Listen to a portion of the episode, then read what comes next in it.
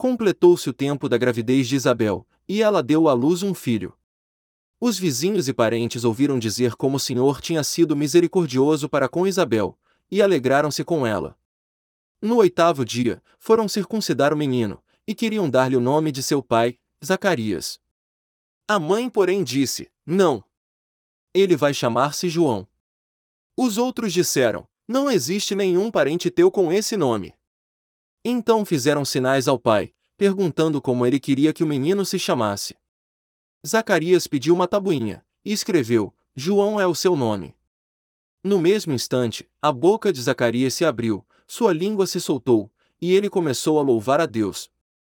Todos os vizinhos ficaram com medo, e a notícia espalhou-se por toda a região montanhosa da Judéia. E todos os que ouviam a notícia ficavam pensando: o que virá a ser este menino?